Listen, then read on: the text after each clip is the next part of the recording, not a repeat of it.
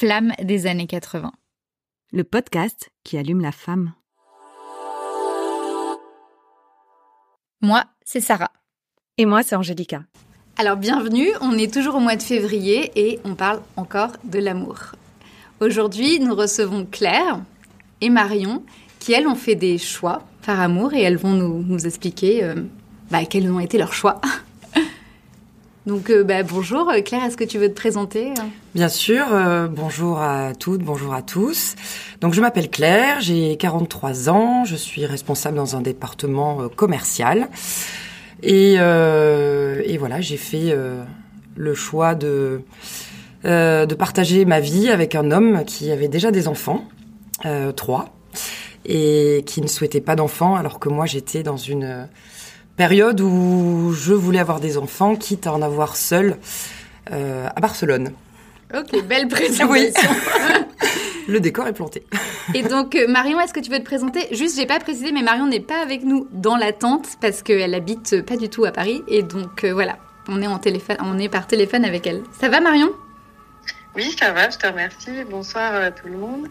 Euh, et du coup, voilà, donc moi je m'appelle Marion, j'ai 36 ans, euh, je vis euh, en région lyonnaise et je suis là, je suis là ce soir pour parler des choix que j'ai faits en effet dans ma vie amoureuse et à savoir relationner de manière polyamoureuse pour répondre à l'appel de mon cœur qui avait envie d'aimer au pluriel. voilà, donc j'en dirai plus au fil de la discussion. voilà pour ma petite présentation. Au niveau de mon travail, je suis euh, thérapeute psychocorporelle et du coup j'accompagne euh, sur le plan euh, psychologique et émotionnel des personnes autour de leur vie affective et en particulier autour de des questions de non-exclusivité. Donc c'est aujourd'hui aussi des questions que je traite chaque jour avec des personnes qui viennent me voir pour être accompagnées là-dessus. Et Marion, et, donc euh, tu es thérapeute, mais euh, est-ce que c'est arrivé, euh, ton polyamour est arrivé pendant que tu étais en, train d'être thérapeute ou est-ce que c'est arrivé après et tu as lié les deux? Non, moi du coup j'ai choisi de vivre dans un schéma polyamoureux vers l'âge de à peu près 23 ans. Et du coup à cette époque-là j'étais étudiante encore, enfin, au, tout début de ma, au tout début de ma carrière professionnelle. Donc euh, non, euh, c'est bien plus tard que que j'en ai, fait euh, une partie de mon travail, puisque ça fait deux ans, un petit peu plus de deux ans que je propose de l'accompagnement psycho-affectif. Donc c'est venu bien après. D'accord. Mon aventure polyamoureuse. Ben c'est super. Et est-ce que tu peux nous raconter du coup comment c'est arrivé à 23 ans Comment est-ce que tu as découvert que tu étais polyamoureuse? Enfin, peux nous expliquer un peu ton cheminement de pensée ou de d'événements Juste, ouais. Avant de, parler de moi, je vais juste faire un petit peu de sémantique, de vocabulaire, parce que voilà, quand on parle de polyamour, euh, en tout cas avec le mot en français, du coup, on, a souvent un seul mot pour parler de deux choses différentes. Et le polyamour, c'est à la fois, euh, ça parle de la capacité euh, d'aimer au pluriel, ou l'envie et le désir, en tout cas, d'aimer au pluriel mais ça ne veut pas forcément dire que dans la réalité, on a plusieurs amoureux, amoureuses. Donc, euh, c'est pour ça que moi, je différencie euh, les choses en parlant de relations polyamoureuses pour dire ce que je vis en ce moment. Euh, et euh, plutôt, on parle souvent de polyamorie quand on veut parler de cette capacité à, à aimer ou ce désir d'aimer au pluriel. Donc, moi, concernant euh, du coup la polyamorie, je dirais que bah voilà, j'ai découvert ça ben, tout, un, tout, simplement en étant à l'écoute de mes ressentis, en fait, euh, euh, au contact de, ben, de, de personnes qui pouvaient m'attirer, euh, alors même que j'étais euh, déjà dans une relation amoureuse hétéro, monogame, exclusif, donc plutôt schéma classique, on va dire. Voilà, et je me suis rendu compte bah, que j'avais, comme plein de gens hein, en réalité, mais du désir, de l'attirance pour d'autres personnes, que ce soit une attirance physique, euh, sexuelle, ou ce soit euh, bah, une attirance aussi plus euh, émotionnelle, un attrait particulier, voilà, pour une personne. Et je me suis rendu compte bah, que cette curiosité, cet intérêt, qu'il soit sexuel ou émotif pour quelqu'un, n'enlevait en rien l'intérêt ou l'amour que j'avais pour mon compagnon de l'époque. Et donc voilà, et je me suis dit, mais en fait, pourquoi ça peut pas coexister, en fait, tout ça? Il y avait aussi quelque chose en moi qui résonnait fort. Euh, de l'appropriation un peu du corps aussi euh, du corps de l'amoureux ou de l'amoureuse dans une relation exclusive, c'est-à-dire que moi, je, sentais que j'avais envie d'explorer en fait d'autres d'autres aventures sexuelles avec d'autres partenaires et je comprenais pas bien finalement pourquoi en fait je devais prendre du plaisir sexuel qu'avec une personne. Euh, enfin voilà, il y avait quelque chose qui commençait un peu à, à dissonant à l'intérieur de moi et euh, euh, voilà. Donc euh, c'est là que j'ai commencé à me questionner et puis à en parler à mon à mon amoureux de l'époque pour euh, voir ce qu'il en pensait et si on pouvait pas essayer autre chose que ce qu'on nous vendait un peu de partout, à la télé, à la, dans la famille, etc. Dans la société en général, en même temps. Dans la société en général, voilà. Et ça devait, c'était pas un peu, enfin, impressionnant ou compliqué de, de, formuler ça à son compagnon de l'époque? Si c'est toujours le même ou c'est plus le même du coup je... Euh, je suis toujours en relation avec lui, ouais. Euh... Donc ça fait un moment. Bah, ça fait un moment, ouais, ça fait bientôt 17 ans, ouais. Euh, bah écoute, en fait, moi non, ça n'a pas été, tellement difficile, mais ça, je crois que c'est une affaire de personnalité.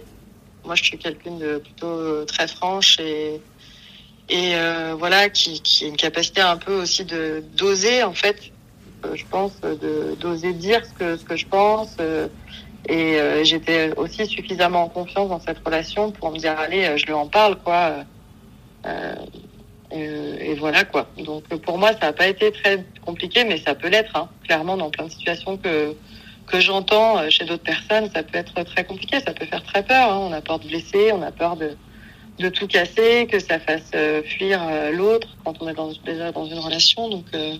oui, c'est ça doit pas être évident, évident euh, à formuler en tout cas.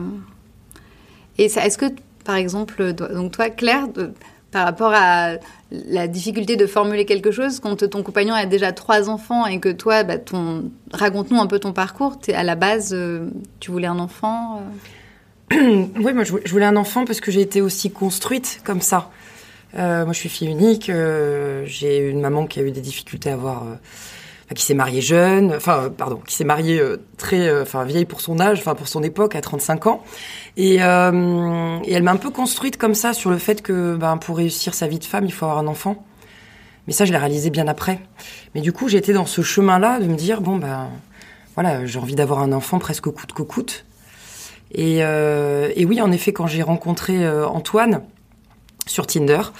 Euh, D'ailleurs, on va fêter euh, notre anniversaire bientôt. Enfin, euh, c'est le mois de février, c'est pour nous un, un mois clé. Félicitations. Et on merci. peut dire quand même que vous êtes mariés il y a. On s'est mariés il y a un mois et demi. Voilà. Ouais, il y a un mois et demi. et ça fait ça fait bientôt sept ans qu'on est ensemble. Et c'est vrai que oui, quand bah, quand on a discuté ensemble sur Tinder, qui m'a dit qu'il avait trois enfants, il avait à l'époque presque 40 ans. Je me suis dit oula. Euh, et ça part mis, mal quand même. T'as mis du temps à le trouver quand même. Ah, j'ai mis, euh, oui, j'ai dans ma vie sentimentale, à euh, aujourd'hui 43 ans, j'ai passé plus de temps célibataire qu'en couple. J'ai eu deux histoires, euh, on va dire, qui ont duré euh, deux ans. la dernière s'était finie à 30 ans. je l'ai rencontré, j'avais 37. et je croyais plus trop en l'homme, en l'amour. voilà, j'avais un petit peu baissé les bras, et puis toutes mes rencontres, ça donnait rien, quoi.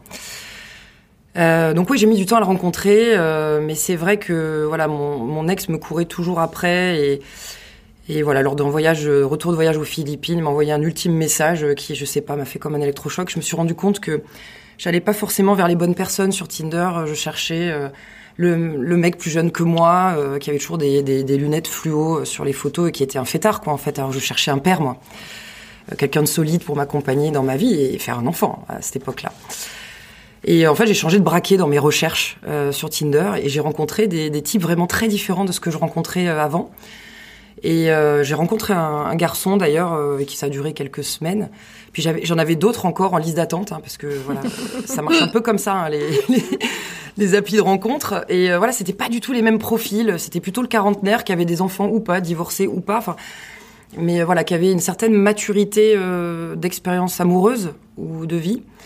Euh, et puis je suis tombée sur Antoine et ça a été un vrai coup de cœur. Et j'avais un dernier euh, super like parce que sur Tinder il y a des super likes et je me suis dit allez j'envoie le dernier super like puis après j'arrête. et j'ai attendu euh, tout ce dimanche euh, qui me bah, qui me répondent et. Euh... T'as flashé sur la photo? Ah j'ai flashé sur les, sur les photos, ouais. Ouais sur les photos. C'était un truc assez incroyable. Et le soir, il m'a répondu et j'étais comme une dingue. Et, et, bon, le coup près des trois enfants, je m'y préparais, hein, de rencontrer, quand tu cibles des garçons qui ont 40 ans, tu te prépares au fait qu'ils aient eu une vie avant.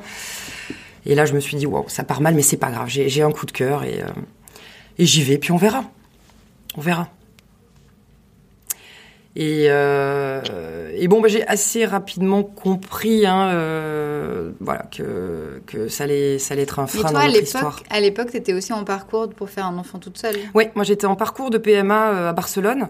J'avais enclenché, euh, j'avais enclenché ça un an avant, et j'avais démarré les examens pour euh, bah, me faire clairement inséminer à Barcelone, à peu près deux mois après notre rencontre. donc c'était un timing c'était un peu le tout pour le tout en fait. Hein. J'avais lâché euh, euh, ce super like un peu en mode bon bah c'est le dernier et puis après je, je, je clôture mon compte. Euh, et j'ai continué dans les premiers dans les premières semaines, les premiers mois où on se voyait, où on se découvrait. Je, je, continuais mon parcours à faire les examens en France. Tu lui avais dit ça? Il était au courant de ça? Non, non, non, il était absolument pas au courant. Et toute la difficulté, euh, bah, c'était que, euh, bah, comme ça, le parcours, enfin, le, les examens ont duré euh, les deux premiers mois, on va dire, de notre rencontre. Euh, ça s'est un peu chevauché, c'est-à-dire qu'il y a des examens qui se font. Il y a des accidents qui peuvent avoir lieu aussi dans, dans les débuts d'une relation avec quelqu'un, sauf que bah, moi j'étais à risque hein, parce que je j'avais pas de contraception et puis il y a certains examens qui font que on devient un peu plus fertile dans cette période-là. Euh, voilà, donc il y a eu quelques frayeurs où je me suis dit oulala, euh, c'est vraiment pas le moment. Euh, bah, que ça arrive, quoi, que on se connaît pas. Enfin, je veux dire. Euh. Mais je commençais à sentir qu'en effet, pour lui, c'était c'était un no-go. Euh, il l'a dit direct, ça. Ouais, ouais, il, a été assez clair rapidement. En tout cas, moi, j'ai cherché aussi des réponses. Et on, enfin, on est malines, hein, les femmes, on teste un peu habilement. Enfin, c'était assez clair que, que, pour lui, déjà trois, euh, s'il avait eu le choix, il n'aurait peut-être pas fait ces choix-là, s'il avait une deuxième vie à faire, par exemple. Donc, euh, non, non, c'était assez clair dès le départ. Il a été assez, assez franc. Et à quel moment tu as décidé, du coup, d'arrêter euh, toutes tes démarches sur Barcelone? Bah, en fait, j'ai fait tous les examens. Mon, mon, mon, dossier de santé était complet, en fait, à cette période-là. Euh, évidemment, j'ai mis en stand-by. Hein, je suis jamais allée à Barcelone, finalement. Euh, je l'ai mis en stand-by. À cette époque-là, il est en stand-by le projet. Il n'est pas arrêté. Et en fait, ça a été un tel, euh, un, tel choc, un tel bouleversement dans, dans ma vie, dans ces projets, euh, que j'ai fait le choix de m'accompagner, me faire accompagner par une psy. Euh, ça a quand même duré euh, presque deux ans, les deux premières années de notre histoire. En fait, parce que je savais pas quoi faire. Je, je me disais, mais en fait, enfin, je, je, voulais euh, chercher de l'aide pour savoir quel, était le bon choix. Mais en fait, le bon choix, c'était le mien. Et, et, cette personne et ce travail m'a beaucoup aidé à trouver moi, en fait, les clés de mes choix euh, et définir un choix qui aujourd'hui assumé, réfléchi, grâce à cette aide qui a été euh, hyper précieuse. Et aussi de mes amis qui m'ont vue pour la première fois amoureuse, mais surtout heureuse. Et, euh, et c'était aussi le risque euh, bah, d'arrêter cette histoire alors que j'avais vraiment le sentiment de rencontrer quelqu'un qui était différent de toutes mes rencontres, et Dieu sait si j'en ai eu. Euh, et en même temps, le choix d'être mère célibataire. Mais en fait, la clé, c'était qu'est-ce qui me rend heureuse et qu'est-ce qui, qu'est-ce qui est le meilleur choix dans sa vie. Et finalement, tout ça m'a, m'a permis d'aboutir au fait que euh, ok, j'aurais pas d'enfant, mais j'avais envie d'avoir une vie où je serais heureuse. Et heureuse, c'est à, ses côtés. Euh, Marion, est-ce que ça résonne pour toi euh, ce sentiment, en fait, à un moment donné, de se dire, bah, c'est plus fort, moi je suis attirée par d'autres personnes, j'ai envie de vivre l'amour. Puis je pense que aussi, c'est une question d'âge. À 23 ans, quand on est très amoureux, on a quand même envie de, bah, de découvrir aussi le monde et de et de s'écouter. Est-ce que c'est quelque chose qui résonne en toi, le fait de s'écouter vraiment et de se poser les questions Ça a été facile pour toi euh, Parce que par rapport à ton tempérament, ce que tu avais l'air de dire, ou quand même ça a été un peu, un peu délicat euh, de toi à toi, dans ton chemin interne, pas le fait d'en parler, mais d'assumer ça euh, avec soi-même en fait? Ouais, bah, Oui, ça résonne, euh, ça résonne carrément. Euh. et du coup, pour faire le parallèle avec ce que tu disais, Claire, au tout début, ben, en fait voilà, on est conditionné quand même. Euh, on est conditionné pour aimer de telle manière, pour euh, euh, conduire notre vie de telle manière, donc euh, se mettre en couple, possiblement avoir des enfants, un travail stable, enfin, etc. Donc euh, il y a quand même une norme qui pèse fort, que ce soit sur les questions de maternité ou sur les questions de, de vie de couple, quoi. Et du coup, bah évidemment, que ouais, du coup, dans la question, enfin, sur le polyamour, ça a été la même chose pour moi, c'est-à-dire qu'autant ça a été assez facile d'en parler à, à mon amoureux, autant pouvoir l'assumer socialement, le vivre sereinement, tranquillement sans être jugé, sans être brimé, sans, sans être regardé comme un objet de curiosité, ben ça a été compliqué. Donc, euh, donc euh, ouais, c'est quand même un chemin pas évident. Euh, pour moi, ça a été assez facile d'écouter mes ressentis et euh, de les assumer auprès de mon amoureux. Mais après, c'est un chemin qui a été assez long pour pouvoir arriver à le vivre assez tranquillement, euh, euh de manière libre et comment dire, et, euh, et pas invisible, quoi. Oui, et ouverte. Hein, est-ce que, par, est que par exemple, tes, ta famille est au courant euh, ou, enfin, ou à quel moment ils ont été au courant Tes amis enfin, Qu'est-ce que tu as reçu en fait en, dès que tu leur as dit, si tu leur as annoncé la nouvelle? Ouais. Ben, ça a été assez progressif euh, au niveau des amis, c'est-à-dire que ben, voilà, j'en ai parlé un petit peu au début à mes meilleures amies, plutôt filles à l'époque. Et puis euh, petit à petit, ben voilà, euh, comme ça a été de plus en plus assumé, puis il y a une forme de maturité, hein, je veux dire aussi avec l'âge, les expériences. Donc euh, petit à petit, voilà, on en parle de plus en plus. Là, aujourd'hui, à 36 ans, c'est clairement notre façon de vivre, qui est une façon de vivre atypique même au sein de notre entourage, mais c'est assumé totalement sur le plan amical. Et au niveau familial, moi, j'en ai parlé à mes parents pendant le confinement, le premier. euh, ça a été euh, très bien reçu, bien accueilli. Euh, j'ai été soutenue. Après, ça reste un sujet. Euh, voilà, j'ai quand même du mal à. C'est pas très facile de, de, d'en parler très librement. Enfin, je suis toujours un petit peu gênée. Enfin, voilà, j'ai beau en, avoir fait une grosse partie de mon travail et avoir un compte dédié à ces questions sur Instagram bah, voilà, avec mes parents, il y a toujours une petite gêne. Voilà, ça parle aussi de mon intimité, forcément. Donc, euh, euh donc voilà, mais ça m'arrive des fois de dire à ma mère, bon, euh, voilà, maman, tu sais, ce week-end, euh, je vais à tel endroit, je vais retrouver un autre amoureux. Ah, d'accord, ok. Enfin voilà. euh, mais c'est pas, pas évident et. Est-ce que tu penses que c'est que c'est ouais, plus évi que c'est plus évident pour euh, pour ton compagnon, lui qui est un homme, par rapport à toi qui est une femme, ou est-ce qu'il y a, il y a une différence? Pour l'assumer socialement, tu ouais, veux dire? Oui. Euh, oui, clairement. Ouais, ouais. Après, euh, lui, c'est pas forcément quelqu'un qui se montre, qui en parle beaucoup.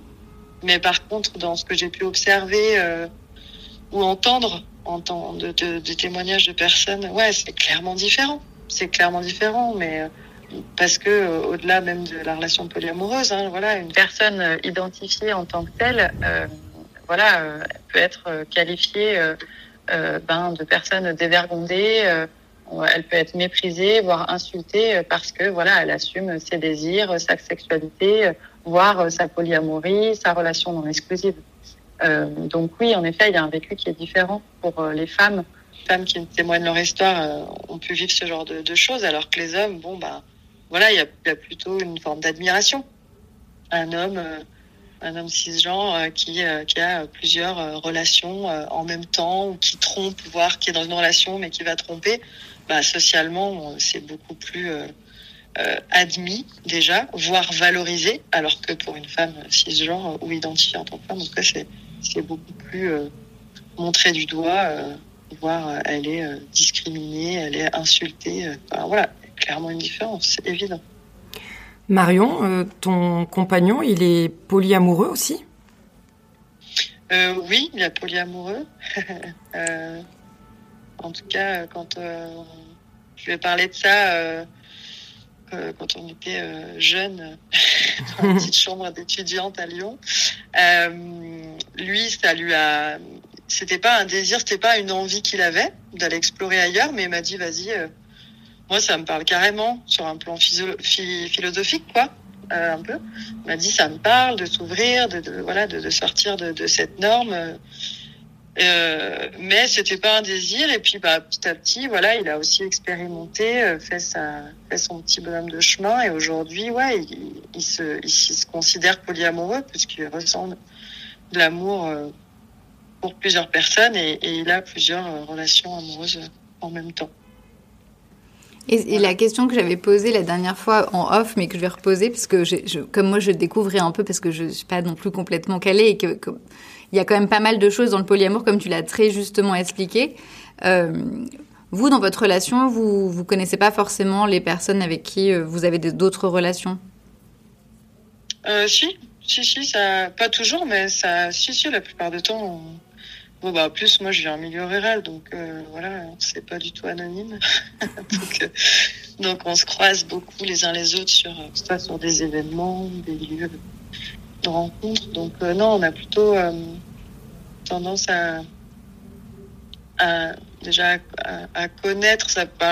Nous, en tout cas, on, on a le souhait de pas avoir d'autres relations dans notre cercle amical ou un cercle trop proche et, euh, mais par contre, euh, dans un cercle plus large de connaissances, euh, c'est arrivé plusieurs fois qu'on connaisse du coup déjà les partenaires de, des uns des autres, enfin de l'un et de l'autre. Et, et après, ouais, c'est arrivé même qu'on se rencontre volontairement pour davantage se connaître. Bah, en fait, c'est là, voilà, c'est une personne qui fait partie de la vie de, des personnes qui font partie de la vie de mon maman. Je, je peux avoir envie de les connaître, de les rencontrer.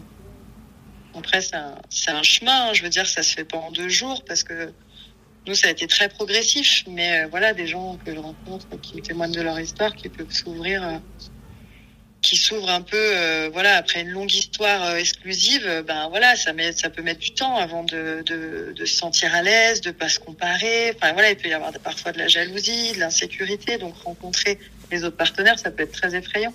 C'est ça que moi je voulais te, te, te, demander, parce que pareil, je ne connais pas trop. Est-ce que vous avez une espèce de. Bah, c'est un, un, grossier mot, mais une espèce de charte, tu vois, à respecter? Est-ce qu'il y a des choses que, euh, mm. par exemple, vous gardez pour, le, pour, le, pour votre couple à vous et vous vous dites, bah, ça, par contre, c'est quelque chose qu'on partage que entre nous et, et peut-être euh, qu'on partagera pas ailleurs Est-ce qu'il y, y, a des espèces de limites comme ça qui sont fixées euh... Oui, oui, il y, y, a des limites, il y a des ententes.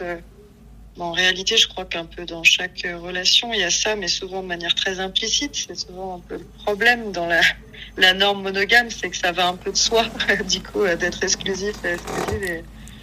Et, on, on pose pas, en fait, euh, nos besoins, nos limites, mais quand on est, quand on ouvre un dialogue, euh, je crois que quel que soit le schéma, polyamoureux ou pas, c'est toujours hyper important de, de poser, en fait, qu'est-ce qui est OK, qu'est-ce qui est pas OK, voilà.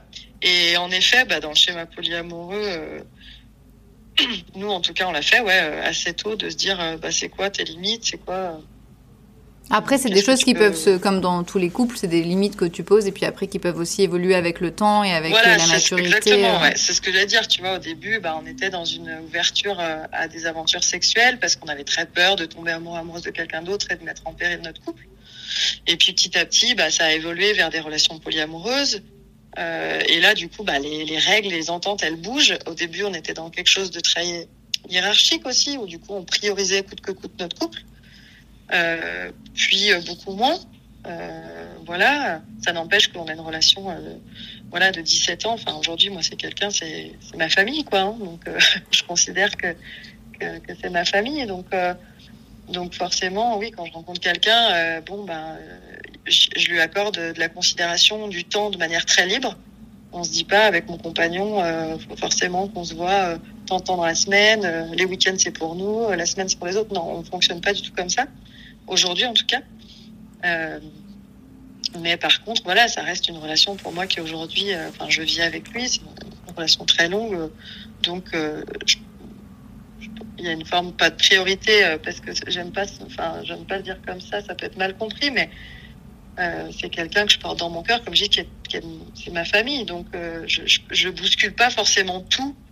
Euh, une autre relation qui arriverait dans ma vie, ben, je peux, je, peux me mettre en quatre, mais euh, quelqu'un qui me dirait, ben, moi, je vais vivre avec toi, euh, voilà, j'y réfléchis à, deux fois, parce que même si j'en ai envie, parce qu'aujourd'hui, le compagnon avec lequel je vis, voilà, il a une place très centrale dans ma vie.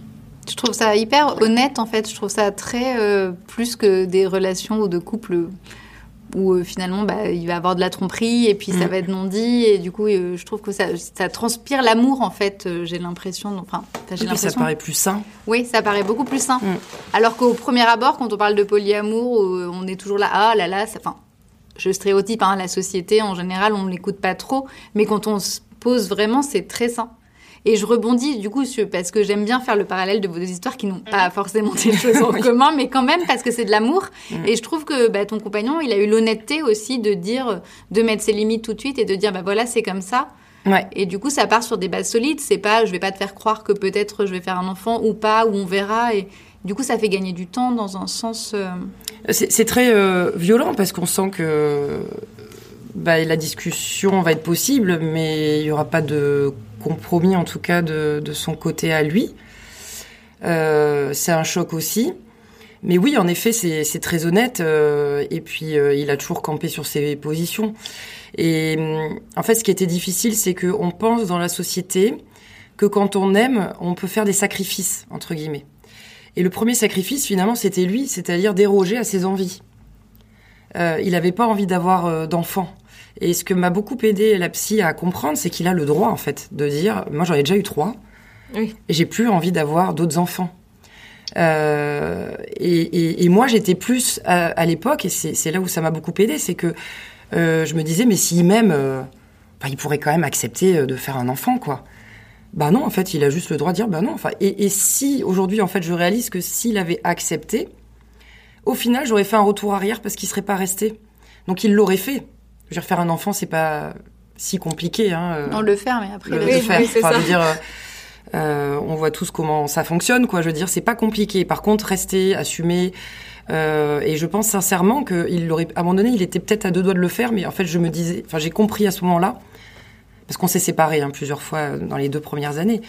Un Il peu était- à cause de ça À cause de ça, Ouais, oui, c'est que moi, à un moment donné, j'ai dit, bon, ben, je, je le prenais mal, en fait. Je me disais, mais il m'aime pas. Enfin, je veux dire, euh, il m'aime pas, quoi. Il veut pas lâcher sur ce truc-là, qui est pas non plus le petit détail de, de la vie, quoi. Et, euh, et en fait, euh, en fait, non, j'ai réalisé que c'était intrinsèque, quoi. C'était vraiment, euh, c'était, c'était pas une envie qu'il avait, et qu'en effet, s'il le faisait, c'était pour moi.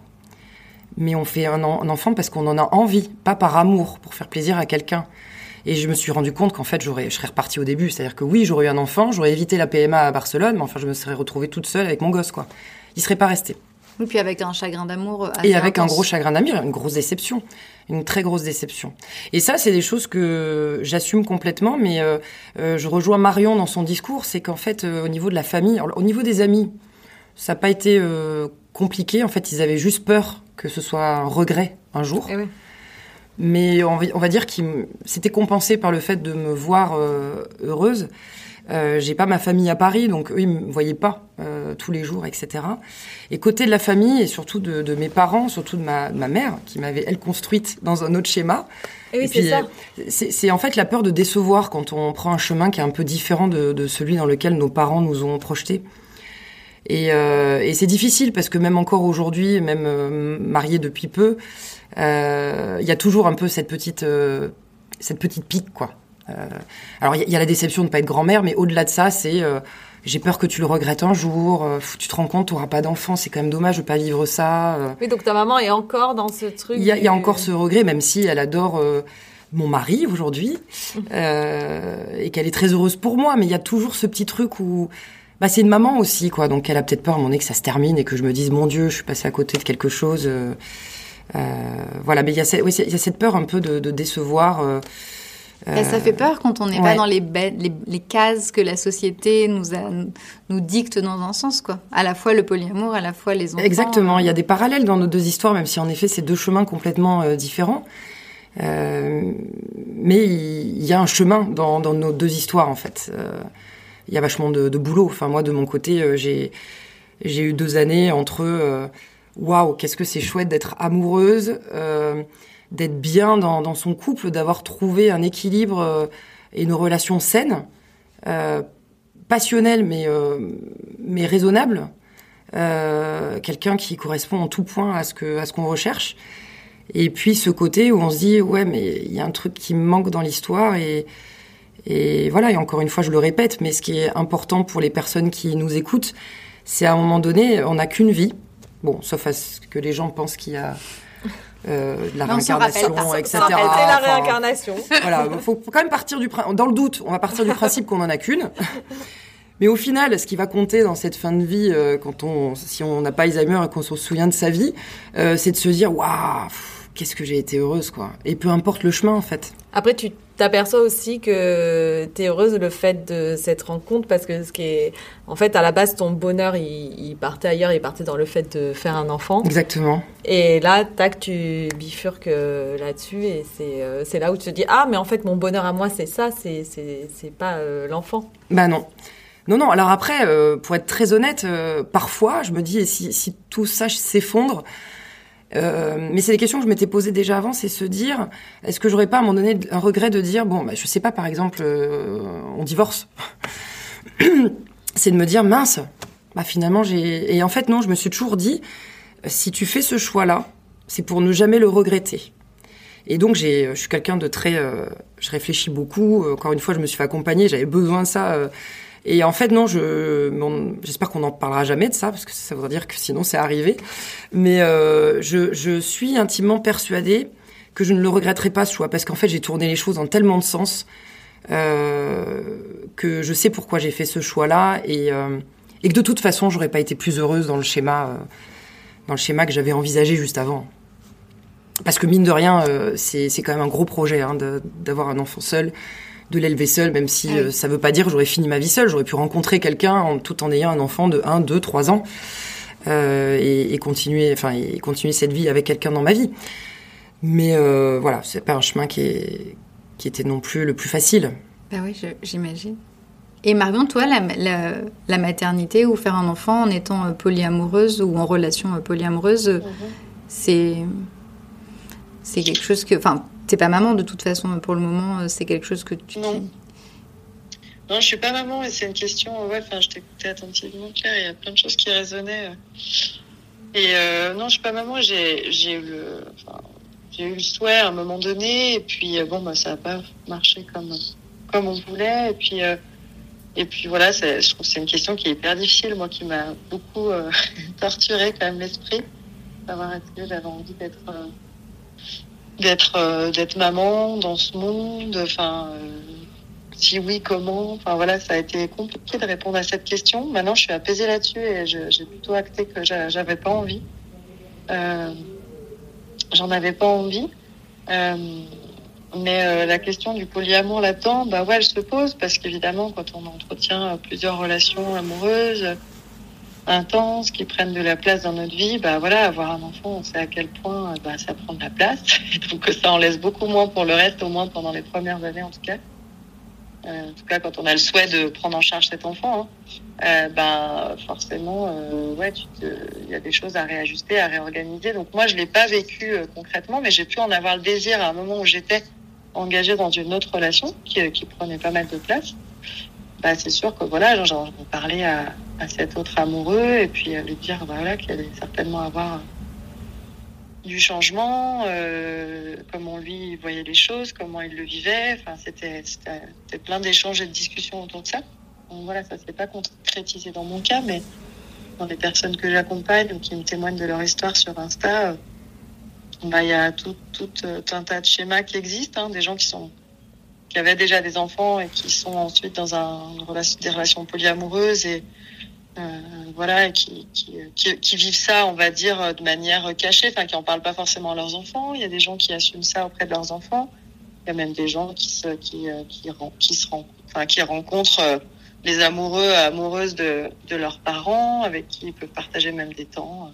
Bah, quand on était petit, on avait tous beaucoup d'amoureux en même temps, donc ça doit peut-être pas les juger. non, mais c'est bah, vrai. C'est vrai que ça démarre comme bah ça. Bah ouais, ça démarre comme ça, en fait. Je suis désolée. ouais, jusqu'à un certain âge, en tout cas il y a un peu cette réponse, bah oui, euh, enfin, bah oui, moi aussi j'ai plusieurs amours amoureuses. et puis bon, après, ça peut être un peu différent euh, lors de l'adolescence. Voilà, il y a, y a la norme hein, qui, qui, déboule et qui, euh, qui fait que les, enfants, les ados peuvent vivre ça un peu plus, de manière un peu plus compliquée. Ça dépend. Mais voilà, évidemment qu'avoir un enfant dans un schéma polyamoureux, bah, c'est particulier parce que encore une fois, on sort du carcan classique, donc ça demande de redoubler un peu de boulot, euh, de travail sur soi et de travail relationnel pour essayer de bah, faire en sorte que tout le monde puisse continuer à avoir sa place, du temps. Marion, ça me, ça me fait écho à quelque chose. En fait, euh, dans la relation avec ce qui est aujourd'hui mon, mon, mari, on aurait pu considérer que euh, son, son, choix de ne pas avoir d'enfant, euh, c'était égoïste. finalement, moi, je me suis dit, le fait d'avoir un enfant seul, c'est aussi un choix égoïste. Et aujourd'hui, j'ai fait un choix égoïste. Euh, c'est que finalement, j'ai pris com complètement le contre-pied de tout ça, euh, où en fait, j'ai plus envie d'avoir d'enfants, mais vraiment, euh, au-delà du fait que finalement, on en a trois aujourd'hui, donc ça aurait été un quatrième. Enfin, c'est une logistique, repartir dans les couches pour lui. Enfin bref, euh, c'est un choix égoïste parce qu'en fait, euh, j'adore cette vie où on a une garde partagée et du coup, on a une vie de famille avec des enfants. Et en fait, on a aussi plein de temps où on est euh, en couple, euh, ben c'est libre quoi. Enfin, mm -hmm. Et euh, c'est et j'ai partagé ce point de vue avec beaucoup de mamans qui sont divorcées et qui revivent après le divorce parce qu'elles disent putain c'est génial, j'ai ma vie de maman, j'ai ma vie de célib. Et c'est vrai que c'est un choix égoïste de de se dire que ben voilà. Et ben on est hyper content en fait d'être tous les deux. Je suis hyper contente d'être qu'avec lui, d'avoir une vie comme j'avais presque avant, mais encore avec du bonus, c'est-à-dire lui, et, euh, et que ben, quand les enfants, euh, ces enfants seront grands et partis, ben, en fait, on sera que tous les deux. Et, euh, et voilà. Voilà, c'était par rapport au fait que tu disais, bah évidemment, cette vie, ces choix de vie que tu as eu, ça prend évidemment de la place. Euh, accepter euh, la vie que j'ai aujourd'hui avec euh, mon mari, ben, c'est accepter qu'il ait des enfants qui prennent de la place. Et c'est des choix aussi à un moment donné de, de, vouloir aussi égoïstement à un moment donné être être euh, bah voilà avec son amoureux ou ses amoureux. Euh. Après, moi, je me demande à quel, enfin, pourquoi est-ce qu'on dit que c'est égoïste? Oui, mais l'égoïsme, c'est toutes les sauces. De... Ah oui, non, mais c'est ça. L'égoïsme, on peut le prendre dans tous les sens. Parce que en fait, quand tu, dis, quand tu dis, quand tu dis, euh, moi j'ai fait un choix égoïste, c'est que je suis heureuse quand je suis seule avec mon amoureux. C'est pas égoïste, c'est que juste t'es contente d'être seule. En fait, il y a rien d'égoïste euh, là-dedans. Après, c'est la vie qui vous a offert une, une semaine sur deux, d'avoir du temps que à deux et après d'avoir du temps à cinq. Mais il n'y a rien d'égoïste là-dedans, de kiffer ce temps où vous êtes que tous les deux. Oui, c'est vrai. Mais c'est aussi provocateur de ma part. C'est un peu comme ça que je vends aussi mon histoire parce que je suis quelqu'un d'assez provocateur dans la vie. Et, euh, et j'aime bien tu, couper un peu l'herbe sous le pied à des gens qui pourraient le dire. Donc je, je suis cash et leur dis voilà, c'est égoïste de ma part. Je j'adore ma vie seule avec lui. Il y a les enfants, mais qu'est-ce qu'on qu'est-ce qu'on est aussi bien quand euh, on est tous les deux? Donc voilà, c'est aussi provocateur, mais tu as raison, le mot égoïste, il est fort et c'est peut-être pas, euh, non, peut pas ça réellement. Dans tous les sens, parce que quand on veut pas d'enfants, on dit qu'on est égoïste. Quand on en a beaucoup, on dit c'est hyper égoïste. Et en fait, euh, quand on inter... enfin moi j'ai interviewé beaucoup de femmes sur la maternité et c'est toujours euh, l'égoïsme qui revient, mais dans tout le panel de toutes les possibilités de toute la vie. Et donc, euh, je trouve ça assez marrant. Je dis, bon, on va arrêter de parler de l'égoïsme. Oui, ça. Parce que même, je suppose, toi, Marion, qu'en polyamour, on te dit, ah, mais c'est égoïste parce que t'as juste ton plaisir et l'autre machin et tout. Je pense que tu t'en manges aussi à toutes les sauces. Ouais, tout à fait. Et euh, ouais, ouais, carrément. Et, et c'est ça, c'est intéressant que tu aies rebondi parce que moi, je voulais rebondir aussi sur ce mot et, et qui, pour moi, euh, voilà, comme tu dis, hein, tu l'utilises de manière provoque, mais mais c'est vrai que ce mot égoïsme, pour moi, je l'utilise vraiment dans, dans dans le fait que ce soit le, le contraire de l'altruisme. Pour moi, l'égoïsme, c'est quand on vient euh, de manière plutôt euh, volontaire, ben, euh, tu vois, écraser, blesser, euh, voilà, par ses actes, ses comportements, ses mots, etc. Pour moi, ce que tu décris là, ou ce que, ou ce que, ou moi, les choix que j'ai pu faire sur un plan amoureux, pour moi, c'est plutôt m'écouter et respecter mes besoins. Après, quand mes besoins, ils vont à l'encontre des besoins de l'autre ou de mes autres partenaires, bah, en fait, c'est la vie. C'est-à-dire qu'on est des êtres différents et parfois ça colle pas. Moi, je me considère pas égoïste en fait quand j'ai des besoins différents euh, de mon amoureux. Je me considérais égoïste si, euh, ben en fait, je lui imposais euh, mes choix sans prendre en considération ce que ça va lui faire vivre. Euh, si euh, euh, je faisais volontairement des choses pour le blesser ou le faire mal dans cette histoire de polyamour. Euh, mais, euh, mais oui, par contre, c'est clair que j'ai déjà eu ces remarques-là, comme quoi c'était égoïste, etc. Moi, je considère pas que c'est de l'égoïsme. En fait, j'écoute mes besoins, j'écoute mes désirs dans la mesure et le respect de, des personnes qui sont engagées avec, avec lesquelles je m'engage affectivement. Euh, mais voilà, moi, je, je différencie euh, du coup écoute des besoins et égoïsme, quoi. Bien sûr. Et en plus, effectivement, plus tu écoutes tes besoins et plus tu es à l'écoute de toi et centré avec toi, en fait, au plus, du coup, tu es apte à faire le bonheur autour de toi aussi. Bah ouais, ça j'en suis intimement persuadée dans ma manière de travailler, en tout cas euh, dans l'accompagnement euh, que je propose aux personnes qui viennent me voir, c'est euh, parce qu'en fait si tu t'écoutes, ben si tu t'écoutes, si tu es capable de te respecter, tu vas être capable de poser tes limites. Et donc quand on s'écoute pas, finalement on se laisse intruser souvent par par l'autre de, de, plein de manières que ce, que ce soit. Et au bout d'un moment, bah, ça peut générer voilà, du repli, euh, un sentiment d'injustice. Après, il y a plein de mécanismes de défense qui peuvent se mettre en route en fonction de, de, de qui on est, de notre personnalité, de notre histoire, etc. Mais c'est rarement très épanouissant pour, pour soi et pour les personnes qui nous entourent que euh, de ne pas s'écouter, c'est clair. Et est-ce que tu penses, bah là ça fait que deux ans que tu es justement thérapeute, mais ça fait longtemps que tu es polyamoureuse ou en relation polyamoureuse, désolée mhm. si je fais euh, l'erreur, euh, est-ce que tu trouves que c'est des, que des relations qui évoluent euh, avec le temps, qu'il y en a de plus en plus, que la parole s'ouvre un peu plus? Est-ce que tu as vu une évolution ou, ou, tu, ou pas? Oui, clairement, il y, a une grosse évolution. Hein. Il y a une grosse évolution, enfin, grosse. en tout cas, on en parle de, de plus en plus. Euh, les générations euh, plus jeunes, euh, du coup, on voit bien qu'aujourd'hui, ça, ça, ça, fait partie plus facilement de des possibilités qu'elles s'offrent pour relationner. Aujourd'hui, il n'y a pas seulement la, la, norme exclusive, il y a ça aussi qui existe. Et voilà. Donc ça, on sent que ça bouge et dans les nouvelles générations et et pour les générations plus vieilles entre guillemets, ben, la parole se libère, on s'autorise davantage, on essaye, on tâtonne ça a toujours existé en réalité. Mais l'évolution pour moi, elle est là, c'est qu'on en parle davantage, qu'il y a une légitime davantage les gens qui essayent de vivre là-dedans. Ça reste pas simple, hein, je pas, il a pas de, c'est pas encore euh, le paradis hein, des polyamoureux et polyamoureuses, mais ça bouge, c'est sûr que ça bouge. Mais du coup, ta clientèle, t'as l'impression que t'as un peu tous les âges ou que genre t'as la génération 80 aussi qui se dit non mais c'est vrai parce que les gens de 20 ans, c'est vrai qu'on a l'impression qu'ils sont beaucoup plus euh, ouverts à ça, qu'ils n'ont pas les carcans que nous on a. Est-ce que du coup tu sens que t'as tous les âges bah, j'ai pu avoir tous les âges. Ouais, euh, oui oui. Après clairement, ça se concentre euh, sur 25 25 35. Allez 20 si j'élargis un peu 23, 23, 40 si je prends un panel un peu plus large. Après, ça m'est arrivé d'avoir des personnes de 50, 55 ans, voire 60 ans. Mais c'est voilà, plus minoritaire. Après, dans mon cas, hein, il y a des thérapeutes peut-être qui ont. Et c'est souvent des femmes qui viennent te voir ou il y y a des hommes aussi? Non, il y a des hommes aussi, ouais. Au tout début, au tout début, c'était très féminin. Euh, et, euh, et non, non, maintenant aujourd'hui, c'est il y a aussi des hommes qui viennent me voir euh, spontanément. Il y a des hommes aussi qui, qui viennent parce que dans les relations hétéro euh, en particulier, euh, ce que j'observe, hein, c'est des femmes qui accompagnent, qui proposent à, à, son compagnon une thérapie de, de couple et où du coup l'homme vient par ce biais-là. Il y a des hommes seuls aussi qui, qui viennent demander du soutien hein, psychologique. Bah, c'est hyper intéressant. D'ailleurs, bah, on mettra à la fin de l'émission sur la description de l'épisode, on mettra bah, ton Instagram et puis mhm. comme ça, s'il y a des. Bien sûr, tes coordonnées euh, pour les gens qui, aimeraient parler euh, et être suivis. Euh. Du coup, toi, Claire, tu as l'impression aussi que le fait de ne pas avoir d'enfants et d'être dans une relation où, tu es belle-mère comme ça, pareil, c'est quelque chose qui est de plus en plus courant, qu'on te fait moins de, de, remarques au niveau de la société, que ça passe mieux? Il y a un côté, euh, bah, en fait, il y a, plutôt des, euh, des, des, ressentis positifs, je trouve. Euh, alors déjà, pour ceux qui sont parents, surtout les mamans, elles sont admiratives, parce que ce qu'elles disent, c'est que avoir ses propres enfants, déjà, c'est pas, bah, pas une chose facile.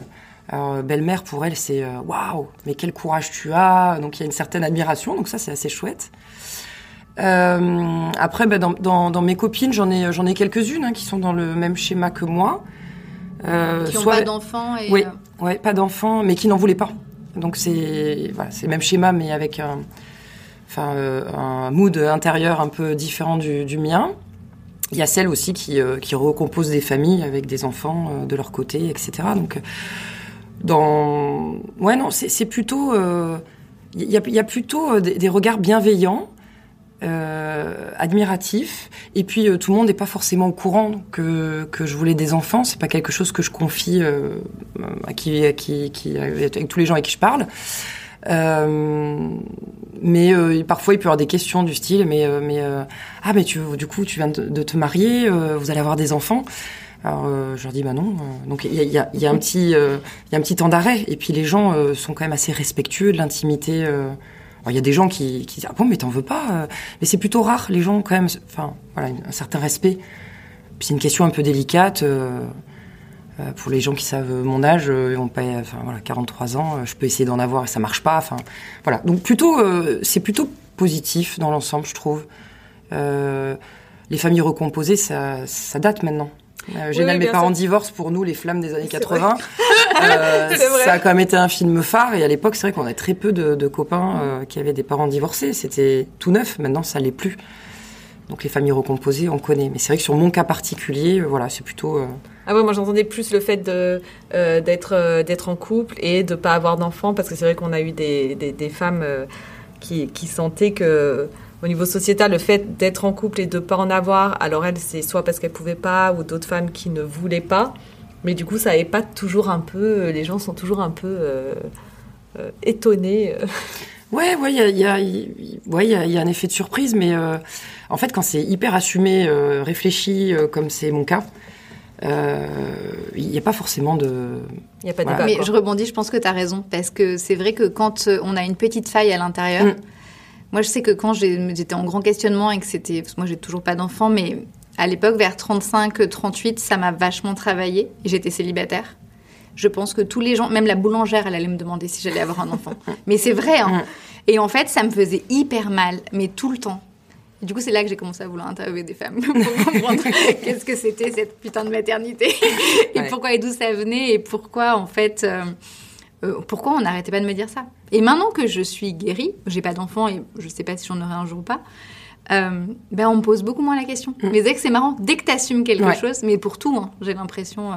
Non, t'es pas d'accord, toi qui es thérapeute, fais-nous un petit, un petit. Non, mais t'as une façon de dire, bah non, j'en ai pas, tu vois. Euh, t'as une façon affirmative et t'as une, une façon un peu faille qui doit se ressentir. Oui. mais même quand tu sens que t'as mis ton mur, en fait, non, tu. T'es d'accord, Marion, ou pas? Aide-nous. Ouais, complètement, ouais, ouais, complètement. Mais même, euh, sans parler de mon, dans ton thérapeute, tu vois, moi, je vois bien, hein, quand, euh, voilà, en fait, quand ça, comment dire, quand t'assumes ça, euh, même sans avoir besoin de crier au effort, de, tu vois, il y a un truc un peu dans ta posture, en fait, qui dégage un genre de, de champ magnétique, un peu de protection autour et qui fait que, ben, tu te laisses moins intruser et que, pour moi, il y a un truc un peu énergétique là-dedans aussi. Alors voilà, ça, ça parle ou pas, hein, mais, mais ouais, mais complètement. Euh, il y a une forme de voilà de, de petite bulle qui se crée et du coup à la fois on se laisse moins intruser par les remarques, on, on laisse plus glisser et puis en même temps les gens se permettent moins. Ouais, complètement. C'est évident. Alors après, c'est pas facile, hein, parce que ça, ça peut un peu mettre une forme de pression aussi, des fois, pour des personnes qui seront en galère là-dessus, en disant ouais, mais, euh... enfin voilà, qui auraient envie d'atteindre ce truc-là, mais c'est pas facile, quoi. Et puis, euh... et puis, il y a aussi des personnes qui, malgré, euh, voilà, malgré le fait qu'on assume, il y a aussi des personnes qui arrivent à nous intruser, à nous blesser quand même, et, euh, ah oui, et à venir nous enquiquiner. non, mais je le dis aussi parce que je trouve que des fois, c'est pas qu'une affaire de de confiance en soi. En fait, il y a aussi des, des vrais gens pas, pas, cool et pas sympa et, qui dans tous les cas pourront nous, nous, blesser et nous mettre en difficulté. Mais, mais ouais, ouais, en tout cas, je suis clairement d'accord avec toi que. Mais c'est un vrai ça, parfum, c'est un vrai chemin, ça met du temps en fait. Le temps de se ouais, poser la question, ouais, ouais. de comprendre, de savoir, d'analyser ça, ça met. Euh... Enfin, voilà, c'est le chemin de voilà de, de autour de, de, la, confiance en soi, de l'estime de soi, euh, de l'apaisement euh, de par rapport au regard de l'autre, par rapport au jugement de la société. Enfin, voilà, ça se fait pas en un claquement de doigts. On, voilà, on vit dans une société avec des injonctions complètement contradictoires, euh, soit autonomes, mais, mais, mais, en même temps complètement dépendants affectifs, euh, soit, euh, enfin voilà, on, on, nous, on nous baigne sans arrêt d'infos euh, contradictoires, quoi. Euh, donc il faut il faut être quelqu'un de voilà de, de, très indépendant indépendante avoir une carrière incroyable et puis en même temps il faut être si on veut être parent il faut être un parent dévoué tout donner à son enfant sinon En fait, c'est, on est juste dans des trucs qui sont intenables en fait en réalité. Donc voilà, ça, ça, ça prend du temps hein, de se dégager de ça et, de, et d'arriver à faire son petit bonhomme de chemin de son côté. Euh, et puis surtout, euh, en s'écoutant, qu'est-ce qui résonne le plus avec nous et ça, c'est ce qui prend le plus de temps. Ah oui. Mais vous avez vachement bien réussi quand même. ouais, ouais. Oui, mais c'est vrai que ça prend, ça prend beaucoup de temps, en fait. Il y a des moments, tu as envie euh, d'avoir une révélation en te levant le matin en disant, OK, c'est ça que je veux. Et euh, cette, euh, cette période, en effet, de torture mentale où tu as envie d'aller dans... Un, peu comme, on, je sais plus où on disait, là, il y avait un bonhomme qui disait, vas-y, fais ça. Et l'autre, non, on le fait pas. Voilà. Il y a un moment tu as envie d'avoir une révélation un matin, tu te regardes et tu fais, c'est ça que je veux. Et en fait, non, ça demande du travail. Mais une fois que ce travail est fait, et c'est ça aussi le message positif, euh, tu t'es rencontré, tu t'es trouvé, euh, tu traces un peu aussi euh, un chemin de vie dans, dans mon histoire. En tout cas, c'est vraiment ça, quoi. C'est que ce que j'ai construit, j'ai l'impression que c'est pour le reste de ma vie jusqu'à pattes, quoi. Et donc ça veut dire que c'est un boulot certes de, de deux ans, mais ça y est, c'est ça roule, quoi. Et c'est et c'est aussi une rencontre avec soi-même. c'est casser des schémas, c'est comprendre pourquoi, d'où ça vient. Euh, qu'est-ce que je veux vraiment Et, euh, et c'est des périodes quand même qui sont dures, mais qui sont assez chouettes au final. C'est un peu des cadeaux en fait qu'on se fait à ce moment-là. Ouais. Ouais, ouais. C'est comme des périodes à un moment donné, on se retrouve sans boulot et on se retrouve face à soi-même. Et ben, c'est souvent de là qu'on sort. Euh, ah ben tiens, en fait, c'est ça que j'ai envie de faire. Et, et, voilà, c'est souvent face au, néant ou face à un grand questionnement, on mène un travail qui nous amène à des choses qui peuvent être très solides. Mm. Donc, faut pas avoir peur de mener ces, ces travaux-là. Je sais pas ce que tu en penses, Marion. Ouais, bah, je, je, je voulais te remercier de, de, dire tout ça parce que, parce que ouais, je trouve que tu, comme, comme tu dis, c'est un chemin qui peut être laborieux et moi je partage vraiment, enfin, je pense de, dans ton témoignage autour de la maternité, moi, ça, comme j'ai dit tout à l'heure, ça a vraiment été un peu un chemin de croix à un moment donné, quoi. Enfin, je me suis, euh, ça a été la plus grosse, la question la plus dure euh, que je me suis posée dans ma vie, je crois. En même temps, je crois que c'est une des questions quand même la plus dure à répondre, ouais. c'est irréversible, quoi c'est irréversible si on fait ce choix-là euh, d'un enfant, et puis c'est irréversible à un moment donné biologiquement si on en veut. Mais bref, et tout ça pour dire que, mais oui, c'est un chemin qui, qui, peut être difficile, mais qui permet d'accéder à soi, à l'intérieur de, de, nos besoins, de nos désirs profonds. Et, et même si tout ça est en mouvement, bah, en fait, ce travail permet à un moment donné de répondre à des questions auxquelles il faut qu'on réponde pour, pour, pour, continuer à avancer, à trouver du sens aussi dans notre existence. Et une fois qu'on a pu poser un peu euh, la réponse à notre question, oh, bah, on respire et puis on peut continuer à avancer. Puis bon, il y aura d'autres questions, mais moi, j'encourage toutes les personnes à pouvoir euh, un peu faire ce chemin d'exploration euh, d'elles-mêmes. Alors, c'est pas facile, hein, parce que selon aussi notre situation économique, sociale, financière, etc., ben, n'a pas toujours l'espace mental aussi pour se poser toutes ces questions-là. Hein. Je veux dire, quand on galère à remplir son frigo, euh, c'est bien beau. Euh. Je, je, je, dis aussi parce que voilà. Euh, non mais t'as raison. Hein. Ça, ça, demande du temps et de l'espace mental. Euh, et, et, puis parfois, ça peut être bien de se faire accompagner, mais quand on n'a pas les moyens et tout ça, c'est voilà. Donc c'est aussi chouette que ce genre de podcast existe aussi parce que ben, mine de rien, c'est c'est du contenu en fait pour moi qui peut être précieux, de, de témoignages, parce que c'est une manière aussi parfois ben, d'aller un peu à la rencontre de soi-même, même si on n'a pas forcément les moyens ou l'espace pour se faire accompagner, pour aller voir un thérapeute, un psychologue, psychologue, etc.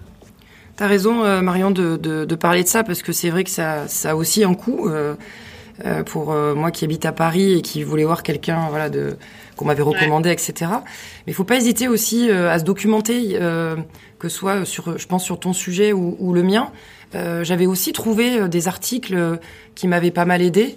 Euh, Aujourd'hui, il y a les podcasts qui existent. Enfin, on a, on a quand même la chance d'avoir un panel euh, de sources d'informations qui, qui est super riche. évidemment que la carte psy, c'est un plus, mais il y a, y a, beaucoup d'autres choses, moi, qui m'ont qui m'ont aidé.